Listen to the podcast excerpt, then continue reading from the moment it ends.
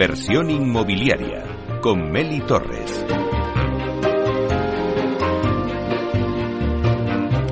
Hola, ¿qué tal? Muy buenos días y bienvenidos a Inversión Inmobiliaria. Hoy es viernes y os traemos un debate especializado con el clúster de la edificación.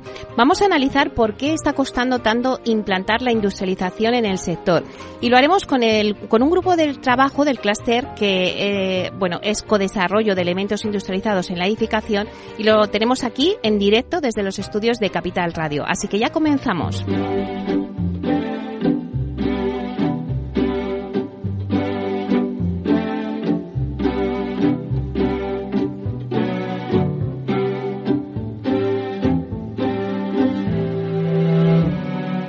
Inversión inmobiliaria. Comienza el debate.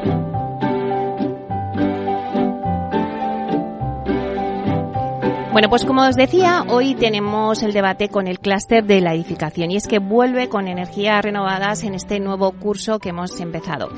Sabéis que la misión del clúster es crear mejores entornos urbanos a través de la innovación en la edificación. Y uno de los grupos de trabajo que más impulsa todo esto es el grupo que tenemos hoy en los estudios en Capital Radio y que trata un tema eh, tan crítico para el sector como es el codesarrollo de elementos industrializables en la edificación. Bueno, pues lo diferencial de este grupo, por ponernos un poquito en situación, eh, que bueno, pues que en el que están implicadas cerca de 60 empresas, es que se han sentado a trabajar tanto promoviendo como técnicos, constructoras e industriales para llegar a, un resultado común y que ayude a incrementar el grado de industrialización en los proyectos de edificación. Es una iniciativa que es pionera en España al, alinear a todos los integrantes de la cadena de valor en torno a la industrialización. El grupo principal lo lideran las promotoras Habitat Inmobiliaria, Metrobacesa, Kronos Homes, Neynor Homes, Culmia y Aedas Homes, todas ellas coordinadas por la Ingeniería de Industrialización, Componentes y Unidades Constructivas. Bueno, pues hoy nos acompaña una representación de este grupo que voy a pasar a presentaros. Bueno, eh, en un principio, eh, aquí a mi derecha tenemos con nosotros a Begoña López Ferrer, que os cuento es economista, es directora durante más de 20 años de empresas de construcción industrializada y es responsable actualmente de la primera ingeniería de España especializada en exclusiva en construcción industrializada, tanto de producto como de procesos, componentes y unidades constructivas. Buenos días, Begoña. Buenos días, Nelly. Bueno, pues muchísimas gracias por estar aquí. Yo creo que vas a aportar un gran valor a este debate porque es un debate especializado, pero creo que tú de esto sabes mucho. eso, eso esperamos. Gracias. Bueno, pues le sigue con nosotros Lucas Galán, que es arquitecto con más de 20 años de experiencia y es desde hace 8 años responsable de liderar la estrategia de producto y de innovación corporativa a lo largo de toda la cadena de valor de Neynor Homes. Buenos días, Lucas. ¿Qué tal? Buenos días, Meli. Gracias por la invitación. Pues encantada de verte. Te echábamos de menos, ya, te lo he dicho. 20 años, qué viejo soy ya. ¿eh? Madre mía, me lo has dicho y me he quedado. Bueno, pues esperemos que también eh, nos des una gran aportación porque, bueno, estáis muy activos todas las promotoras, ¿no? En el tema de la industrialización. Eh, le sigue también eh, Almudena Almudena Eras Sevilla, ¿no? Lo he dicho bien. bueno, pues es arquitecta con más de 15 años de experiencia en el sector de la construcción y actualmente es la directora de industrialización y ESG de Cronos Real Estate Group. Buenos días, eh, Almudena. Buenos días y encantada de estar. Muchas gracias. Pues nada, eh, seguro que también nos vais a contar muchas cosas. Vamos a poner un poco de luz ¿no? a todo esto de, la industrialización en, la edificación, que es un tema muy interesante. Y bueno, también está con nosotros David Sierra Yuk, que es arquitecto con más de 20 años de experiencia en el mundo de la promoción inmobiliaria y que actualmente ocupa el cargo de director de proyectos y sostenibilidad en Metrobacesa. Buenos días, David. Eh, buenos días y gracias por la invitación. Bueno, también te echábamos de menos, ¿eh? Aquí pasamos lista. Hacía tiempo que no, que no me pues nada, esta es, es, tu casa, también es, vuestra casa y, y, encantados de que estéis con nosotros aquí. Mira, lo primero que me gusta hacer, porque es verdad que hemos anunciado el debate, mucha gente nos ha puesto muchas preguntas, muchas dudas en torno a, la construcción industrializada, pero a mí me gusta hacer una ronda donde hacemos una lluvia de ideas, como que me deis un titular cada uno eh, para sentar a la gente de lo que vamos a hablar, ¿no? Porque construcción industrializada es como un término muy amplio y vamos a intentar a que cada uno lo lleve a su terreno y me digáis, bueno, pues qué entendemos por construcción industrializada y también pues ¿cuál creéis que, es su implantación real ahora mismo en nuestro país? Si quieres, empezamos contigo, Begoña. Buenos días, muchas gracias. Sí. Eh, pues mira, construcción industrializada, yo quizás voy a ser un poco la más polémica de, de, este grupo, ¿no? Porque al final es verdad que somos muy críticos y llevamos muchísimos años desarrollando construcción industrializada y ejecutándola. Para nosotros la construcción industrializada no es la prefabricación, que es un paso necesario, pero no es eh, eh, construcción industrializada. La construcción industrializada tiene que basarse siempre en automatización y eh, en optimización de procesos a través de nuevas tecnologías. Tiene que significar siempre una reducción de precios, pero toda ella tiene que estar ligada y tiene que partir de un diseño industrial de base cero. Eh, esto es quizás lo que está empezando a costar a cambiar en el sector, ¿no? Por eso en España eh, se dice que, se está haciendo un 1% de construcción industrializada, nosotros somos un poco más críticos. Hay un porcentaje mayor, más elevado de prefabricación, y eso es real, y que además está funcionando, pero de construcción industrializada el porcentaje, si cabe, es bastante menor. Claro, has dicho un término prefabricación, ¿no? que muchas veces se confunde. Lucas, la innovación ha sido eh, muy importante para hablar de construcción industrializada, ¿no? Sí, así es. Eh, lo que pasa es que es curioso que casi construcción industrializada es un oxímoron, ¿no? Casi, ¿no? Estamos hablando casi de, de significados opuestos, ¿no? Y como muy bien ha dicho Begoña, que yo creo que es la, una definición estupenda eh, y fantástica, yo creo que hablar de construcción industrializada es hablar de, de procesos, tecnología y evidentemente al final de, gente, ¿no? Es decir, eh, eh, pues sí, podemos llevar una definición un poco más sencilla. Bueno, pues todo lo que es construcción industrializada es la fabricación de componentes del edificio fuera de la obra para poder luego ensamblarlas, ¿no? En obra, ¿no? Entonces eso tiene muchísimas componentes, ¿no? Mejor productividad, tecnología, procesos importantísimos, ¿no? Em, y sobre todo, si alguien me pregunta cómo identificar un edificio industrializado de otro no, pues que, se fije en los residuos, ¿no? Es decir, cuando un edificio es cuanto más industrializado es un edificio, menos residuos genera, ¿no? Es decir, porque al final lo que estamos cambiando es que eh, fabricamos fuera de la obra y ensamblamos en obra, ¿no? Por tanto, la construcción industrializada sería menos construcción en obra y más ensamblaje, ¿no? Al final la, la industria se debería convertir en unos ensambladores, ¿no? En obra, ¿no? En cuanto a la adopción, pues eh, de acuerdo con Begoña, ¿no? Yo creo que estamos en una fase, una fase de early adopters, ¿no? Es decir, eh, no sé, si nos fijamos en, en los grandes países eh, eh, donde la construcción industrializada está más avanzada, tiene más cuota de mercado, etcétera, ¿no? Como Alemania, Japón, Singapur, Estados Unidos, Inglaterra, ¿no? Curiosamente son países industrializados o más industrializados que España, ¿eh? que también a lo mejor lo podemos sacar luego, ¿no? Es decir, va de la mano, es decir, ¿no? Es decir, eh, un país industrializado lo lógico es que la construcción también sea industrializada, ¿no? Pues hablamos de cuotas de mercado por encima casi del 5, del 10, del 15%, ¿no? En Japón se hacen hasta 180.000 viviendas al año en, industriales, ¿no? Industrializadas, ¿no? En España, pues yo me atrevería a decir que estamos en como mucho entre el 1 y el 3, vamos, y estoy creo que eh, siendo generoso, ¿no? Entonces estamos en una fase todavía incipiente, que podremos comentar luego por razones, etcétera, pero estamos en una fase todavía de arranque, ¿no? de la te veo sentando la cabeza, estamos en esa fase, en esa fase incipiente que dice Lucas. Sí, exactamente. Pero además es que yo estoy de acuerdo con Lucas, porque en el fondo la industrialización no deja de ser una revolución en el sector llevamos cientos de años construyendo de la misma manera y ahora la tecnología está suficientemente madura para adoptar metodologías distintas de construir que en el fondo ya se usan en otras industrias. Aquí no hacemos más que copiar la manera de fabricar que tienen la industria automovilística, que es en serie que eso no deja de, ser mucho más eh, optimizado, de efectivamente se utilizan menos recursos, tiene ventajas ya probadas y que ahora estamos aterrizando en este sector, que como es un sector complejo, no dejamos de construir grandes edificios, tiene mucha ingeniería, tiene grandes riesgos, pues ese es el sentido de que estemos en estos primeros pasos. ¿Cuál es la ventaja? Que hay otras industrias en otros países, pues como él comentaba, y eh, yo tengo más em, cercano, el de UK, porque yo trabajé allí, en el que están más avanzados. Entonces siempre nos crea un poco de benchmark para poder mirar cómo está funcionando ahí y cómo lo vamos a aterrizar aquí en España. David, ¿estás de acuerdo con todo lo que estamos diciendo? Pues completamente. El hecho es que el intervenir el último, al final, poco, poco te queda que, decir a todo lo que han dicho mis compañeros de mesa. Y, bueno, si hay que aportar algo es que además de una revolución, que evidentemente lo, es, eh, yo creo que el componente de que también es un reto y una oportunidad de, de, mejorar sistemas, producción y además a nivel global, porque estamos hablando de que esto no es solamente el sector, es, es estructural de, de, de, este país, con lo cual el poder intervenir ahí y mejorar esos procesos constructivos es una oportunidad única de ponernos en, en camino a como están otros países de Europa. Bueno, pues si os parece, ya hecha esta lluvia de ideas, vamos a entrar un poco en materia, ¿no?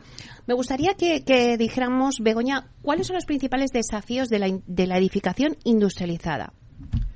Bueno, los mayores desafíos que nos estamos encontrando día a día ¿eh? es precisamente cambiar eh, el paradigma y cambiar la, la forma de organizarse. Es decir, es verdad que todos queremos industrializar, es verdad que, y muchos de los que estáis conmigo en esta mesa, eh, trabajamos juntos haciendo proyectos de industrialización, pero no se cambia eh, la organización ni la forma todavía de pensar y diseñar. Eh, tenéis que pensar que desarrollar un proyecto para que sea industrializado en esa connotación que digo que tiene que haber procesos de automatización, seriación, producción en masa, etcétera, eh, tiene que cambiar eh, la forma de diseñar. Almudena decía antes y ponía el símil de la de, la de las fábricas o del sector automovilístico, no penséis que se, va, que se diseñan los coches para fabricarlos luego manualmente o para que sea versátil el fabricarlo manualmente y hacerlo industrializado. No. El diseño es lo más importante y eso es lo que nos está costando. Es decir, toda esa organización y toda esa mentalidad y esa eh, forma de trabajar eh, con métodos más o menos tradicionales, con procedimientos más o menos tradicionales, con diseños pensados eh, en procesos y en métodos tradicionales, los tienes que cambiar para diseñarlos, para diseñar los proyectos de forma industrializada. Que eso no quiere decir que vayamos a hacer ahora proyectos como eh, todos iguales. No, no tiene nada que ver. España es un país muy rico en arquitectura, muy rico en diseño. Hay muchísima tecnología, no tanta industria, pero mucha tecnología eh, y hay mucho conocimiento. Y además, eh, estamos en un país con un porcentaje de, de, empresas constructoras pues de las más grandes de Europa. Entonces, es verdad que tenemos todos los mimbres, pero estamos siendo un poco reacios. Esto es como cuando implementas un nuevo eh, programa informático, ¿no? O un, un nuevo programa digital. Eh, todo ese cambio de paradigma nos lo encontramos día a día. ¿eh? Es decir, nosotros somos los que nos tenemos que encorsetar en diseños tradicionales, ¿vale? Y no al revés, es decir, dame una parcela, dame unas necesidades y yo ya te desarrollaré el proyecto industrializado más conveniente. Porque de esa manera ya estás optimizando tanto diseño, recursos, procesos y todo desde la fase cero. Y entonces sí que te pondrás beneficiar de lo que es la industrialización. Para nosotros, eh, reducir plazos es muy fácil, ¿vale? Con cualquier proceso prefabricado, cualquier elemento que hagas off-site ya lo puedes reducir plazo y lo difícil es reducir precio. Entonces, para reducir precios hay que meterse en toda la clave. Diseño, proceso, producto, programa de producción. Y para eso tienes que pensar desde el momento cero de forma industrial. Pero Lucas, ¿por qué crees que, está costando tanto implantar la industrialización en el sector? Em, bueno, pues por varias razones, ¿no? Eh, estamos un poco negativos. A ver, luego lo, a ver si lo ponemos en positivo, ¿no? Em, eh, bueno, pues a ver, como hilándolo de antes, eh, al final em, es una industria, ¿no? Construcción industrializada, ¿no? La industria de la construcción industrializada, ¿no? Eh, España es un país donde se pierde industria, ¿no? Eh, ahora mismo creo que los últimos datos que se manejaban es que eh, la industria en España sobre el PIB pesa entre un 12 y un 15% y viene bajando de los años 80, ¿no? estamos lejos de lo que marca Europa de un 20%, ¿no? Es decir, estamos en un país donde se destruye industria y queremos generar una industria nueva. Oye, ¿Se pueden, puede florecer el desierto? Puede, ¿no? Pero hacen falta ciertos ingredientes, ¿no? Es decir, ese es el primero, es decir, es un país donde la industria, el tejido industrial que hay, bueno, pues cada vez se va destruyendo, ¿no? Por tanto, es algo incipiente, como hemos hablado. Es decir, hay pocos eh, fabricantes, hay poco experiencia, ¿no? Hay poca experiencia entre promotores, constructores, fabricantes. Eh, hay un tema cultural, que ha dicho Begoña, también importantísimo, ¿no? Eh, la construcción industrializada al final es, un, es una nueva forma de pensar, es un nuevo enfoque de la construcción, ¿no? Y por tanto hay que desaprender y desaprender cuesta mucho, ¿no? Es decir, al final estamos hablando de procesos diferentes, relaciones contractuales diferentes, procesos constructivos diferentes, ¿no? Cambiar la sinergia y la cultura de una industria de la noche a la mañana, pues es muy complicada, ¿no? Es decir, eh, no, todo usted lo que usted hacía y lo que sabe, no, a partir de ahora lo va a hacer de otra forma, pues eso cuesta, ¿no? Hay una, hay una reacción por parte cultural de la industria, ¿no? Eh, capacitativa, es decir, de capacitación. Al final necesitamos gente que sepa de esto, ¿no? Eh, es algo que todavía pues hay un conocimiento exiguo, ¿no? Sobre estos términos, procesos, etcétera, ¿no? Importante, me voy a dejar dos para el final que yo creo que también parece que no, pero son muy importantes, ¿no? A pesar de que Begoña diga que debería costar menos, eh, la mayor parte de las veces el coste directo de la construcción industrializada, digo la mayor parte, ¿eh?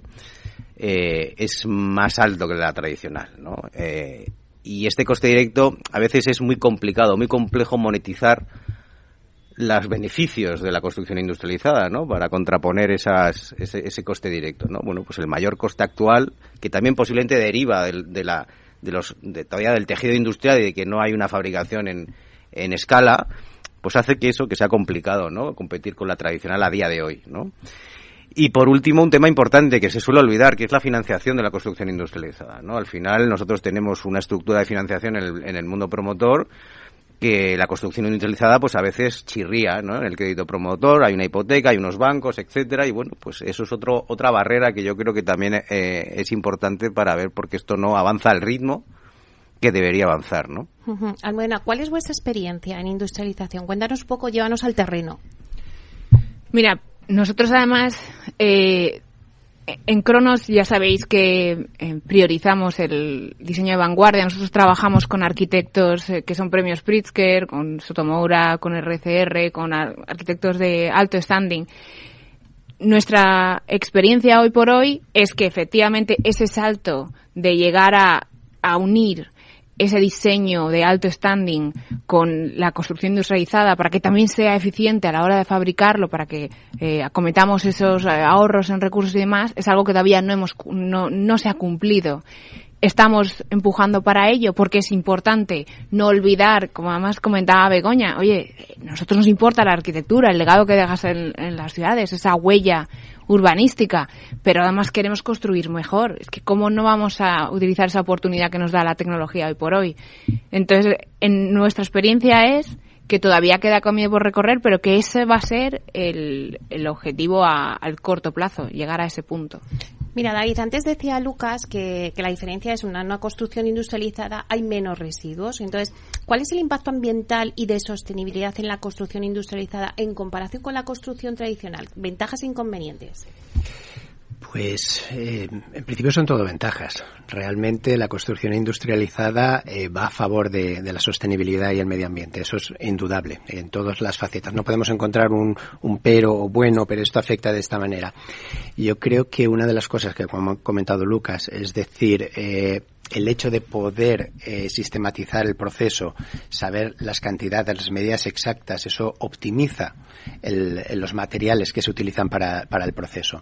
Evidentemente, si te vas al final de la cadena del, ciclo de vida y estás hablando de los residuos en la construcción, el beneficio es importante, porque hay menos residuos y, eso, es, eso es un valor añadido la circularidad, es decir, estos elementos, estos componentes, estos sistemas están diseñados o pueden diseñarse de tal manera que al final del ciclo de vida, cuando acabe el, periodo útil de la, de la edificación, eh, pueda ser desmontado, pueda ser reutilizado. Con lo cual la circularidad, factor muy importante en el tema de la construcción industrializada.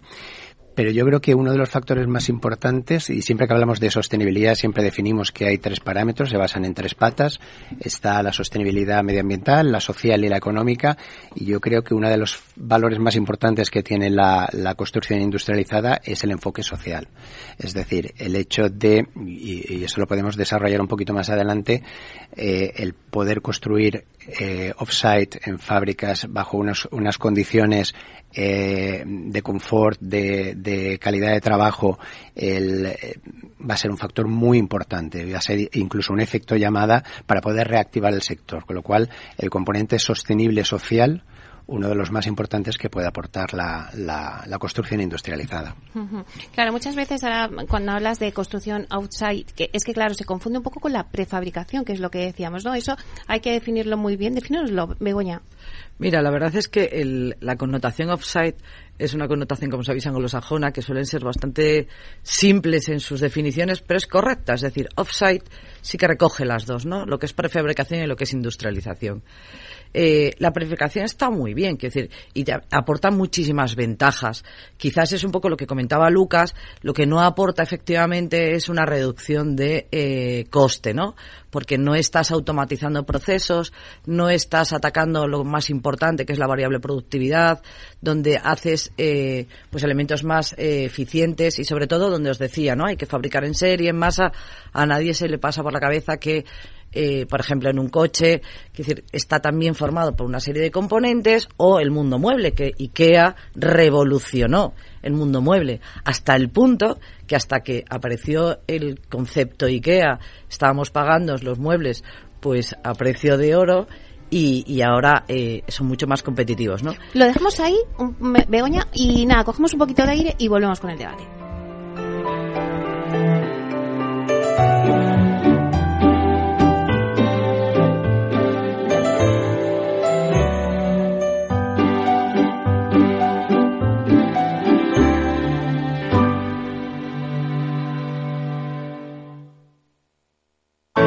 Artesanía, tecnología y lujo de la mano de Grato, una marca española líder en fabricación de pavimentos de parqué de ingeniería y carpintería para interiorismo de madera de roble europeo, procedente exclusivamente de bosques gestionados de forma sostenible. Grato te ofrece las mejores calidades para tus proyectos residenciales y hoteleros, fabricando tanto parqué de ingeniería como cocinas, puertas, armarios y muebles de baño con exclusivos diseños, siempre con trato directo de fábrica. Grato da vida a espacios en todos los rincones del mundo con productos sostenibles, duraderos, de alta calidad y personalizables. Si enciendo la radio, renta fija. Si abro el periódico, renta fija. Si entro en Internet, renta fija. Pero, ¿cómo aprovecho la oportunidad?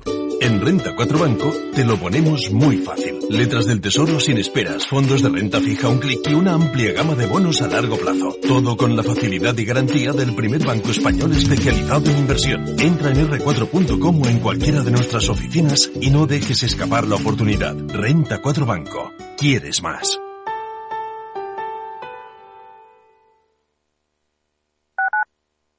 Capital Radio, Madrid, 103.2 FM. Horno La Santiaguesa. Somos pasteleros y eso nos gusta. Utilizamos materias primas que nos hacen disfrutar y elaboramos todos nuestros productos de forma artesanal, sin sucedáneos, ni margarinas ni grasas trans. Sabemos que las cosas buenas son importantes. Con el hashtag Buscamos Gente Dulce. Horno La Santiaguesa, calle Mayor 73, teléfono 91 559 6214, www.pasteleriasanonofre.com. Disfruta de la mejor cocina gallega en Montes de Galicia. Todo un clásico moderno en el barrio de Salamanca. Disfruta de la variada dieta atlántica, de las mejores carnes y pescados tratados con respeto y transparencia y regados con una de las mejores bodegas de la zona. En grupo, en familia o en pareja, Montes de Galicia te ofrece el espacio perfecto en cada ocasión. Humanos en la Oficina, el programa más divertido y de mayor influencia en el mundo de las organizaciones, con el presentador de mayor audiencia en el mundo del capital humano y speaker internacional Miguel Ángel Pérez Laguna. Todos los viernes a la una de la tarde en Capital Radio.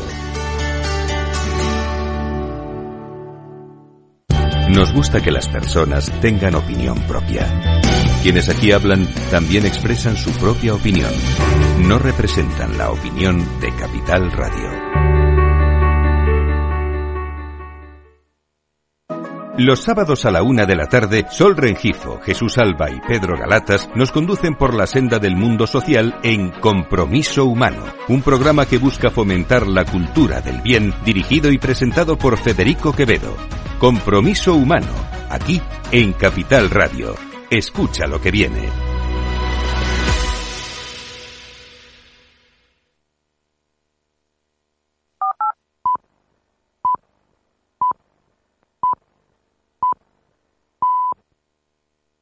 Inversión inmobiliaria con Meli Torres.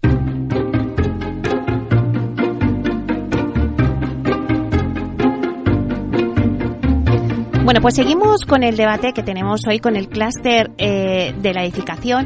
Voy a hacer un repaso rápido a la mesa que tenemos con nosotros. Está Begoña López Ferrer, está con nosotros también Almudena Era Sevilla, está Lucas Galán y David Sierra. Bueno, pues nos habíamos quedado contigo, Begoña, eh, hablando un poco de esa diferenciación de, la, construcción outside ¿no? y de la construcción prefabricada. ¿no? También quiero que me cuentes un poco eh, cómo se está adaptando la, la industria de la construcción a esta tendencia de construcción industrializada. Pues mira, se, va, se está adaptando de una forma un poco lenta, ¿vale? Por eso decía Lucas que había poca industria eh, que aportara componentes de industrialización, pero con mucha decisión, con importantes inversiones y sobre todo con mucha innovación. El problema es que eh, parte de lo mismo. Y yo soy muy optimista, ¿eh? Quiero decir, parto de la base que, soy muy Lucas optimista. decía, oye, estamos tomándolo un poco pesimista. No, no, no soy pesimista. la prueba, de, la prueba de, que, de que soy muy optimista es, primero, que llevo 25 años dedicada a esto y segundo, que desde hace 3, 4 años eh, hemos creado la marca Componentes, porque como ingeniería hace muchos años que ya venimos trabajando en esto, para eh, dedicarnos en exclusiva a aportar nuestro pequeño granito de arena, porque no dejamos de ser una pulguilla en este océano, eh, para poder cambiar este sector, que estamos cambiando por necesidad, no porque seamos todos muy innovadores eh, en España, ¿no? Pero bueno, la industria es verdad que España necesita crecer en industria y esto es algo que, que yo eh, lanzo la, bueno, pues eh, el guante, ¿no? A las administraciones. Esto es algo que las administraciones tienen que ver. Se tiene que impulsar, se tiene que apoyar más el sector industrial.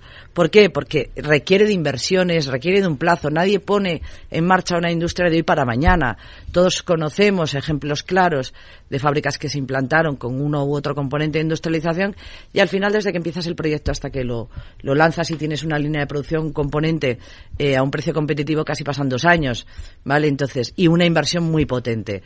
Todo esto tiene que estar acompañado de y por eso pues yo trabajo también un poco con las promotoras y aquí tengo y sobre todo en el grupo no solo aquí aquí hay una representación pero también en el grupo y en otros grupos eh, promotoras con mucha decisión y la verdad es que eh, nos escuchan y tienen la paciencia de, de, trabajar con nosotros porque les cambiamos muchos paradigmas, pues también ellas tienen que cambiar y generar esa demanda. Porque si no hay esa demanda continua de proyectos que vamos a pensar y a desarrollar en industrializado y por tanto demanda de componentes, es difícil que la oferta se anime, el sector industrial.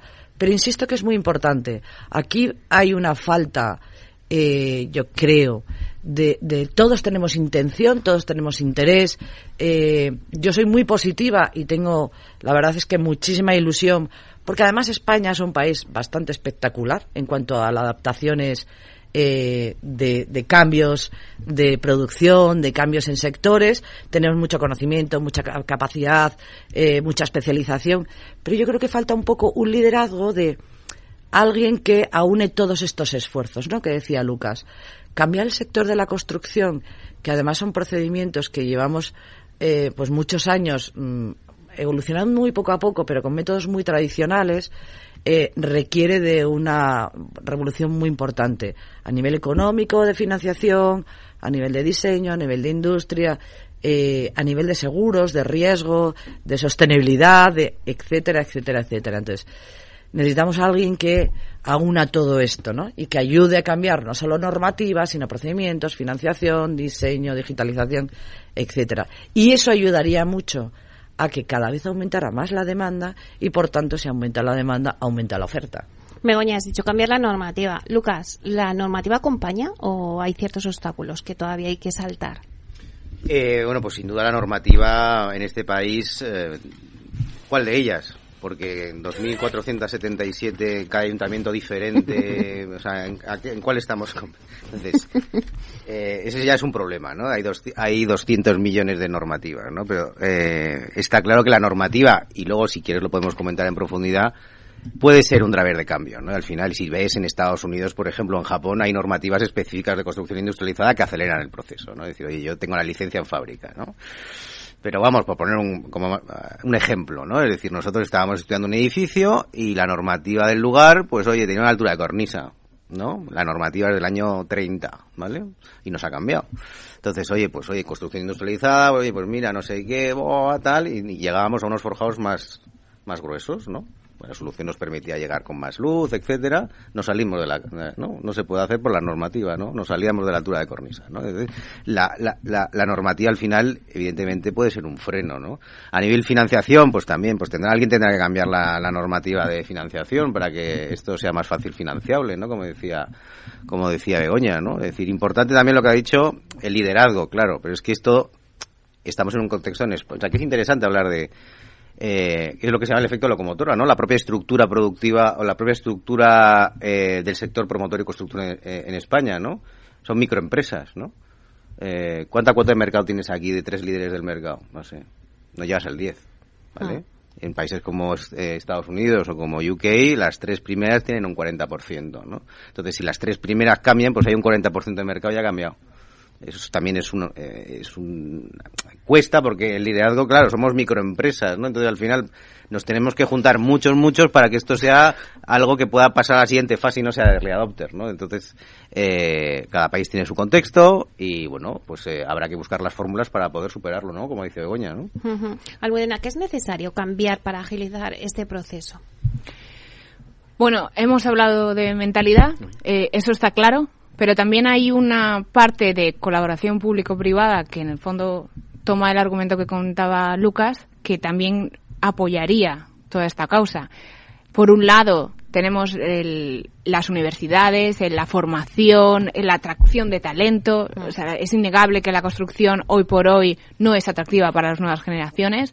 Sin embargo, la tecnología le puede dar ese punto, pero necesitamos formarles también para hacer la construcción sostenible en el futuro. Y luego eh, estas, estas propias asociaciones como en la que estamos, que reúnen a todo el ecosistema del sector para ponerse juntos, pensar con un objetivo común y desarrollar eh, fórmulas de, y soluciones eh, en ese sentido. Yo te pongo el ejemplo en, en UK, que, que, lo estamos mencionando mucho, pero también porque van más adelantados, los eh, propios clientes de administración pública, ellos exigen eh, a los, a los contratas o contratistas que vayan a ganar esos contratos, eh, esas obras, que aporten cierta inversión para hacer lo que llaman las, los training academies. O sea, ellos son conscientes de que llegará un momento en que no habrá esa, esa eh, mano de obra especializada y están trabajando sobre ello. Entonces, eso es una cosa que nosotros tenemos que, empujar desde esa colaboración público-privada. Claro, David, si la industrialización, como estáis diciendo ahora, requiere de un cambio de paradigma a una organización y, y diseño más industrial, como decía Begoña, ¿crees que los sistemas eh, organizativos actuales de los proyectos y de las promociones dificultan esta evolución? Tal y como están ahora concebidos. Eh, actualmente dificultan, pero esto no es algo algo impositivo, es decir, las, las empresas nos estamos adaptando muy rápidamente a estos cambios. Y sí que es verdad que es un cambio radical a la hora de, de hacer una promoción inmobiliaria, de cómo arrancan los proyectos, que evidentemente antes era como, como más lineal, pues hoy acaba el proyecto, luego eh, lo licito, luego eh, lo construyo, y ahora todo eso se está mezclando. Esas líneas separatorias, eh, divisorias, empiezan a, a, desaparecer y empezamos a maclarnos. Eh, tiene que haber un, una idea inicial basada en la industrialización para empezar con esos proyectos y por lo tanto la forma de entender, la, de, de trabajar dentro de las empresas tiene que cambiar. Pero es que queremos cambiar y de hecho lo estamos haciendo. Y de hecho los ejemplos de los que estamos aquí que decíamos de pensar en positivo si estamos aquí es porque creemos que podemos cambiar. Y están eh, las empresas están dotando de recursos a los departamentos para que se transformen y si te miras también a los a los agentes externos eh, arquitectos ingenieros tienen unas ganas locas de aprender y de aplicar y, tú, y lo estamos viviendo cuando hablas con un despacho de arquitectura y les propones oye me gustaría meter algo de industrialización, te dicen que sí, que adelante, que ellos participan, todo lo que haga falta. Entonces, ¿qué pasa? Que esos cambios dentro de lo que es la propia estructura de la empresa los estamos llevando a cabo, o sea, estamos evolucionando, pero yo me adhiero a lo que están diciendo mis compañeros de que es necesario que esos cambios no sean solo dentro de la, de la propia empresa, sino que sean también de la administración, de los bancos, de los seguros, de, todos, porque si no es imposible, si no ahí sí que vamos a chocar. Lo que estaban comentando de que una administración fomente eh, en los concursos, que te puntúe favorablemente el uso de la industrialización, es fantástico, porque eso fomenta el uso. Pero choca inmediatamente con lo que acaba de decir Lucas. Es decir, si yo no puedo cambiar la altura de cornisa o hay una longitud de bloque que no puedo superar, eh, ahí hay un, choque. Antes te decías, eh, ah, perdona que te interrumpa, eh, alguien tiene que liderar, ¿no? Eh, y quizá es la administración, por lo que estáis diciendo aquí, que, es la que tiene que liderar. Es que esa puntualización era la que yo quería hacer y además hizo innumerables referencias al Mudena, Lucas, David. A ver, al final, todos los sectores cuando han evolucionado o cuando han necesitado de una evolución tanto en tecnología como en inversión, como en ingeniería, para provocar esa transformación tan importante eh, que necesita este sector, todos han tenido un liderazgo de administración nacional. Aquí no estamos hablando, hay, comunidades autónomas, Madrid, Andalucía, que ya están eh, licitando obra pública en construcción industrializada o que eh, puntúan positivamente si tal. Todavía este verano nos, nosotros colaboramos también con, con varias empresas para licitaciones de, de Visesa, País Vasco, para edificios en construcción industrializada. Pero todo esto eh, tiene que haber un paradigma, o sea, tiene que haber un liderazgo nacional, porque no son las comunidades autónomas, es que cuando se cambió o cuando evolucionó el sector automovilístico, incluso del diésel al eléctrico, al no sé qué, hubo un cambio desde, o sea, hubo un impulso, ¿no? Mm. No podemos pretender que toda esta revolución, que además tiene que generar un tejido industrial muy importante y necesario en España. Estamos hablando de que tenemos tasas de desempleo de no sé qué. Sin embargo, en el sector de la construcción necesitamos mano de obra. Es decir, tenemos que tener unas miras menos cortoplacistas y más a largo plazo. Y me vais a permitir que sea pues un poco crítica en este sentido, ¿no? Y, y tenga la carta de los Reyes Magos, por decirlo de alguna manera. Toda esta revolución que necesitamos pero que además tenemos que aprovecharnos de esta coyuntura de necesidades para aportar valor a España en cuanto a generación de industria, generación de nuevos puestos de trabajo basados en nuevas tecnologías, en digitalización, que es como estamos formando a nuestras nuevas generaciones.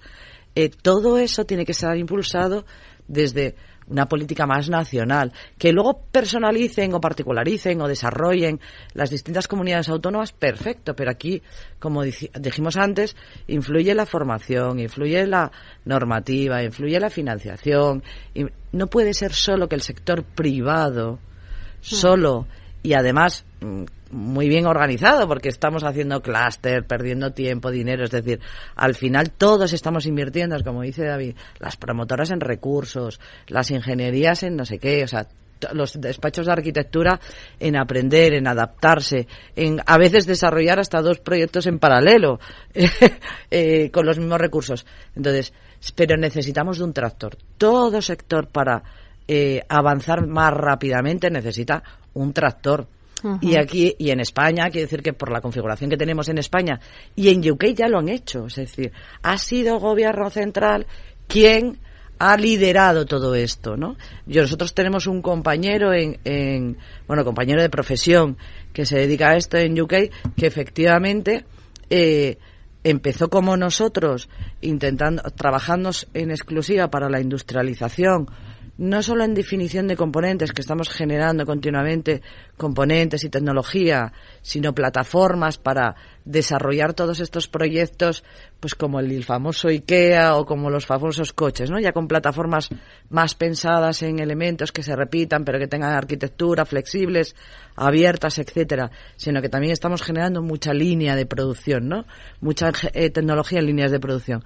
Pues al final terminó pasando que fue el propio Estado el que eh, lo tomó como asesor. Oye, ¿qué tengo que hacer? Y creó estos clúster o estos hubs tecnológicos, pero liderándolos desde un gobierno eh, central, pensando en una política más a largo plazo. Es decir, tengo eh, necesidades de, o sea, tengo problemas de desempleo, pero realmente tengo necesidades de empleo en otro sector que ahora mismo está pidiendo a gritos el, el, avanzar, ¿no? El, industrializarse. Bueno, pues seguro que eh, a ver si, si, pasa eso también aquí y con vuestro clúster lo toman eh, de ejemplo. te voy a poner, Lucas, como portavoz del grupo, ¿vale? ¿Qué esperáis del trabajo que estáis desarrollando con esta iniciativa pionera en España, en el clúster?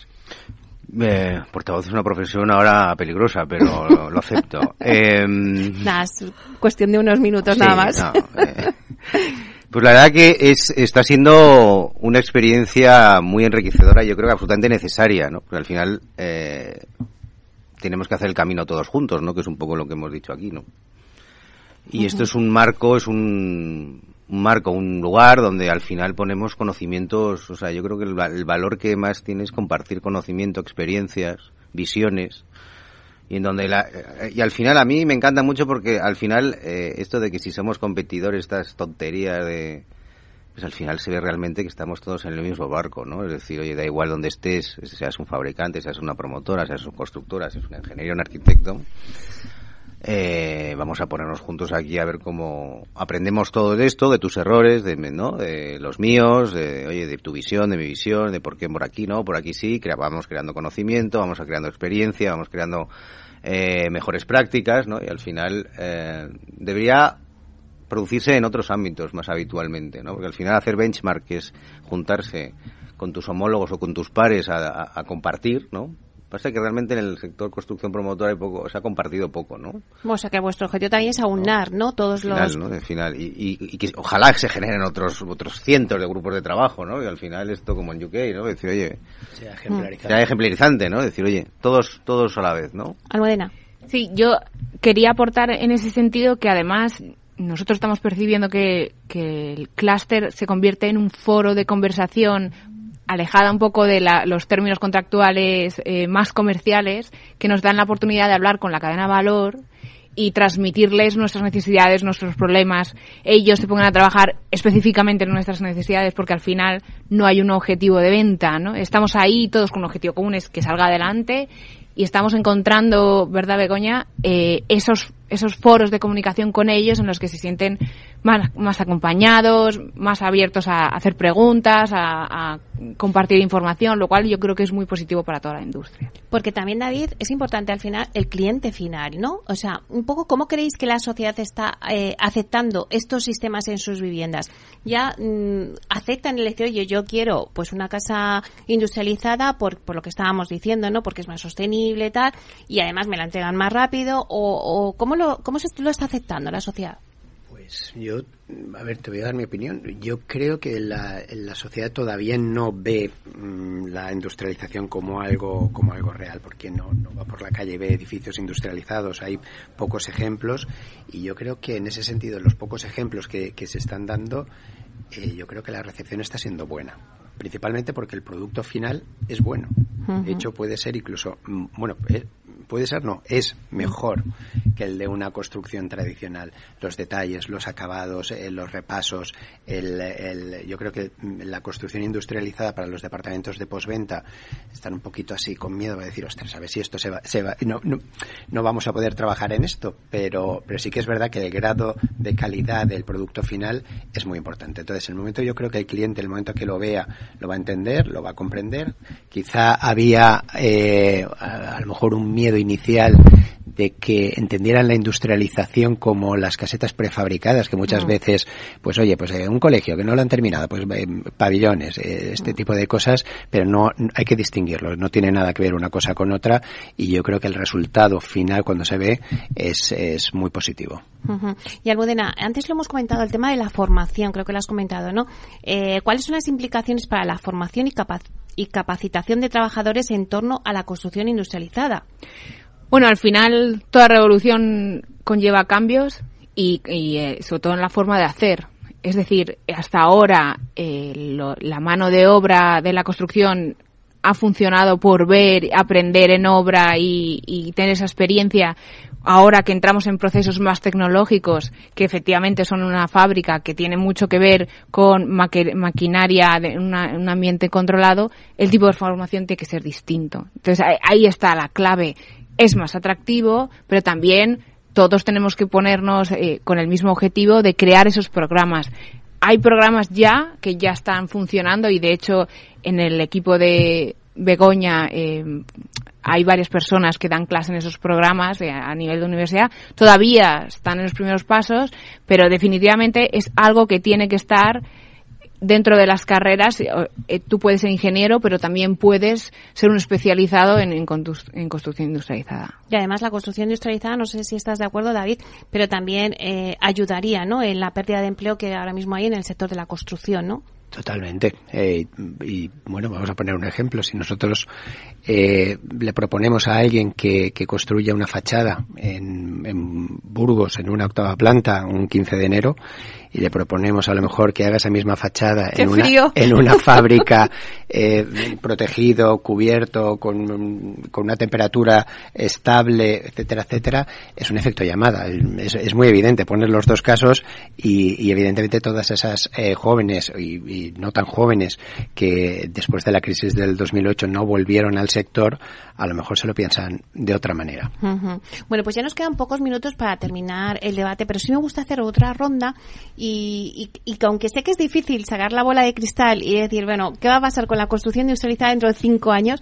Pero vamos a intentar mm, dibujar, eh, bueno, pues ese escenario que a lo mejor nos podemos encontrar. Antes hablamos de que habíamos arrancado, pero a lo mejor vamos a ver qué escenario nos podemos encontrar dentro de cinco años, porque al final todo el tema de la tecnología y la innovación va muy rápido. Eh, y, y si queréis vamos a hacer una ronda por cada uno de vosotros para que aportéis cada uno pues esa imagen, ¿no? Begoña. Bueno, yo ya os dije que soy optimista. Estamos apostando tanto a nivel profesional como personal eh, en la construcción industrializada. Y es verdad que cinco años son muy pocos, ¿eh? Quiero decir, cinco años pasan muy rápido. En cinco años lo que esperamos es que haya más demanda de construcción industrializada en este país, que haya habido algún cambio de normativa, eh, formación y sobre todo que hayamos sido capaces que ese es el espíritu que, que, tenemos en componentes, de haber podido generar más industria, ¿no? Eh, desarrollando pues estos componentes y estas líneas de, de producción. En cinco años eh, estamos teniendo muchísimo trabajo en ese sentido, de generación de industria de forma continua y de componentes. Y cinco años es verdad que sí que eh, es un plazo corto, pero lo suficientemente grande como para eh, permitirnos que esa industria ya, ya esté establecida en España y, y, poder aumentar el grado de competitividad y luego todo anima al uno a la otro, ¿no? Cuanto más oferta, más demanda, cuanto más demanda, más oferta. Lucas. Eh, yo también soy optimista como vosotros. Yo creo que al final sí será por imposición, ¿no? Es decir, entiendo que espero que alguien se dé cuenta que esto lo tiene que favorecer, ¿no? Desde las altas esferas, generando esta industria, ¿no? Eh, o sea que dentro de cinco años estaremos seguramente mejor. Yo creo que el, el, la evolución será como toda industria pequeña en diente de sierra, ¿no? Es decir, iremos de repente aparecerán muchas, desaparecerán unas cuantas, otras cuantas, entonces al final iremos en un diente de sierra, eh, pero eh, de forma alcista, ¿no? Yo creo que dentro de cinco años si nos sentamos aquí eh, los cinco, pues seguramente veremos que hemos evolucionado mucho, que hay más normativa tal, que el gobierno ha apoyado, que se, se han salido licitaciones públicas de construcción industrializada, que la normativa de financiación ha cambiado, que los, ¿no? Es decir, al final, eh, avanzaremos, seguro, ¿no? Es decir, eh, no a lo rápido que nos gustaría, pero estoy convencido que estaremos mejor que ahora. Uh -huh. Almudena, ¿cómo lo ves tú? Yo lo definiría en que, eh, creemos que el diseño de vanguardia y la industrialización eh, irán de la mano, estarán alineados. Todos los componentes que ellos comentan sobre la normativa, sobre la evolución de la tecnología, todo va a producir que llega, lleguemos a ese punto en el que no haya que cuestionarse si se piensa en industrializado cuando se diseña para tener un edificio que verdaderamente deje un legado sobre las ciudades y el urbanismo. Uh -huh. David. Pues yo también me voy a poner en positivo. El, sí que es verdad que cinco años es, es poco tiempo y pasa muy, muy rápido, pero vamos a pensar cómo estábamos hace cinco años y, yo creo que este debate no se hubiera producido hace cinco años, o no estaríamos en la, en la misma situación. Sí que es verdad que, eh, como comentaba Lucas, eh, la, esto no va a ser lineal, no va a ser un crecimiento lineal, por lo tanto tiene que haber un momento en el cual esto se dispare Y entonces todas las evoluciones, todos los cambios van a ser mucho más rápidos. Cuando todo fluya va a ser todo mucho mucho más rápido. Al fin y al cabo, pues, eh, pues sectores pues, eh, pues la, la telefonía móvil, por ejemplo, pues evidentemente hubo un cambio inicial en el cual las cosas fueron más lentas, pero hoy por hoy es que eh, cada día, cada semana hay un móvil nuevo, hay un cambio nuevo, hay una, eh, una herramienta nueva y yo espero que no en 5, 6, 7 años, vamos a ver, pero hagamos ese cambio de, tendencia en la, en la pendiente de la curva y, se dispare todo. Claro, ese 1-3%, ese porcentaje que decías, Luca, ¿no? Que, que, es muy diferente al 40% que hablábamos, pero bueno, ya pasaremos de un 1 a un 3%, ¿no? Alcanzaremos un poco más. Estoy convencido, vamos, ¿no? Al final esto es, eh, además cuando lo pruebas no puedes dejar, como las Bueno, pues muchísimas gracias por darnos las claves que ahora mismo están en el mercado de, las, de los elementos industrializables en la edificación. Eh, muchísimas gracias a, Begoña López Ferrer eh, de Componentes y Unidades Constructivas. Gracias, Begoña. Muchísimas gracias. También a Lucas Galán de Neinorhon. Muchísimas gracias, Lucas. Gracias a vosotros y a ti, Meli a Almudena Era Sevilla de Cronos. Muchísimas gracias, Almudena. Muchas gracias. Y a David Sierra de Metrobacesa. Muchísimas gracias. A vosotros por darnos voz. Bueno, y a ustedes, señoras y señores que nos escuchan al otro lado de las ondas, gracias por estar aquí y compartir este espacio con todos nosotros. Eh, les vemos el próximo, la próxima semana, el jueves. Y nada, solo desearos que sean felices.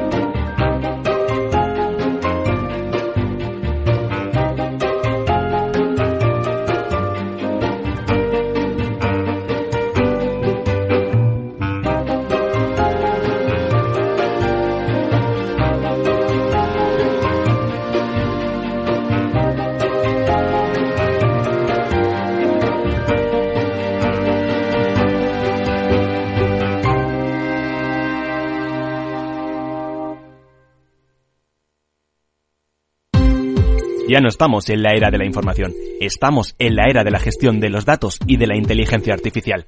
El tratamiento inteligente de estos datos proporciona un valor enorme a las empresas en sus procesos de negocio. En Piper Lab ayudamos a nuestros clientes a tomar decisiones de negocio basadas en datos. Escúchanos todos los lunes en el espacio de Big Data de Capital, la Bolsa y la Vida. ¿Qué es ir más allá? Con Arval podrás llegar donde te propongas de la forma más sostenible y asegurar un mundo mejor contribuyendo a la seguridad en carretera, al futuro de las ciudades y a la calidad de vida. Ser responsable sin tener miedo al liderar el cambio. Arval, la transición energética arranca aquí. Más información en arval.es.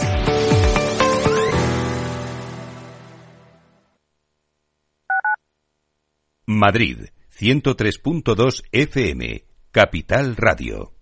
Gráficas Naciones. Más de 50 años de experiencia en el sector de las artes gráficas. Apostamos por la última tecnología tanto en impresión offset como en digital y gran formato. Realizamos todo tipo de impresión. Tarjetas de visita, folletos, libros, vinilos, decoración y montaje de stands. Más información en el 91 629 2145 o en gráficasnaciones.es. ¿Sabes cuál es el mejor dial para escuchar Capital Radio? Tu móvil. Ya tienes disponibles las versiones de iOS y Android de Capital Radio. Y si quieres escucharlas en tu coche, lo tienes muy fácil. Empareja el Bluetooth de tu coche con tu móvil o tableta, entra en la app de Capital Radio y ya lo tienes. Escucha Capital Radio en digital. Y si te preguntan qué escuchas, no lo dudes. Capital Radio.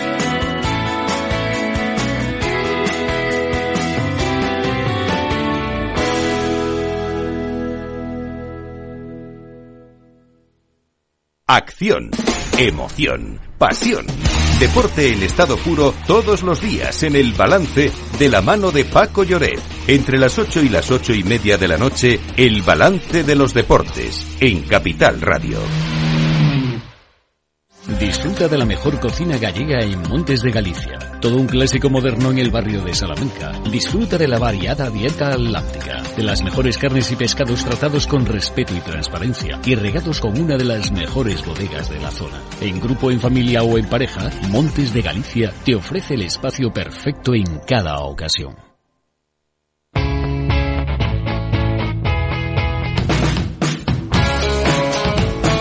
La economía despierta. Capital Radio.